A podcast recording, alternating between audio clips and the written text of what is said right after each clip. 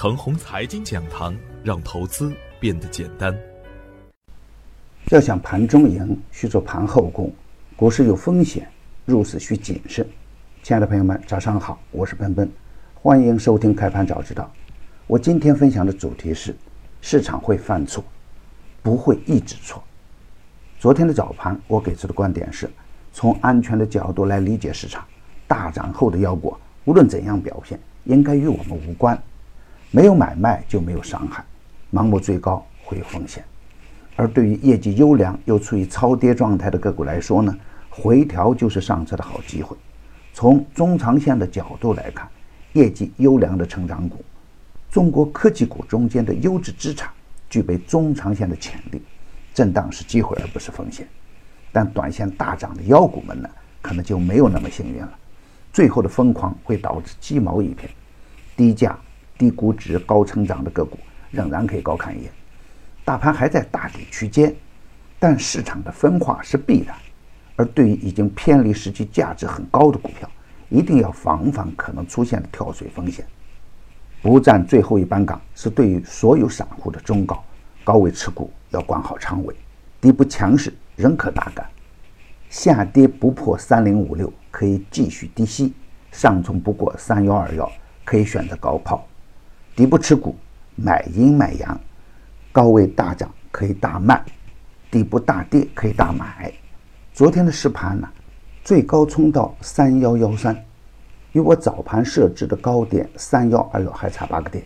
通常状态下，市场面临前高总会是犹豫不决，这次也没有例外。量能不跟是市场回落的根源。但从盘面的表现来看，头一天的利空消息对市场有一定的影响，但影响并没有达到恐怖级别。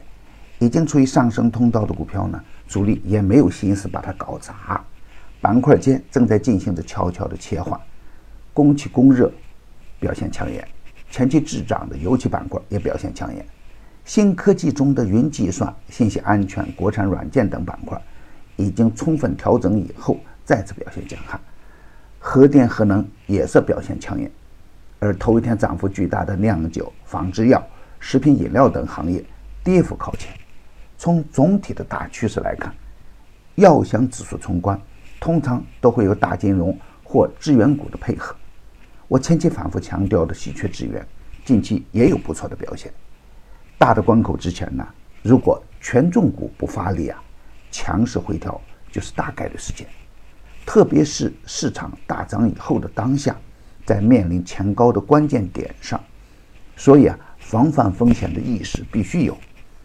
我这两天的风险提示，正是高位股票调整点。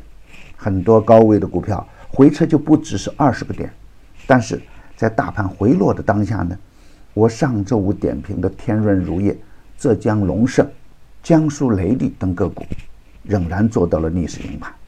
昨天还有一个现象值得我们去重视，那就是 ST 板块的集体打板。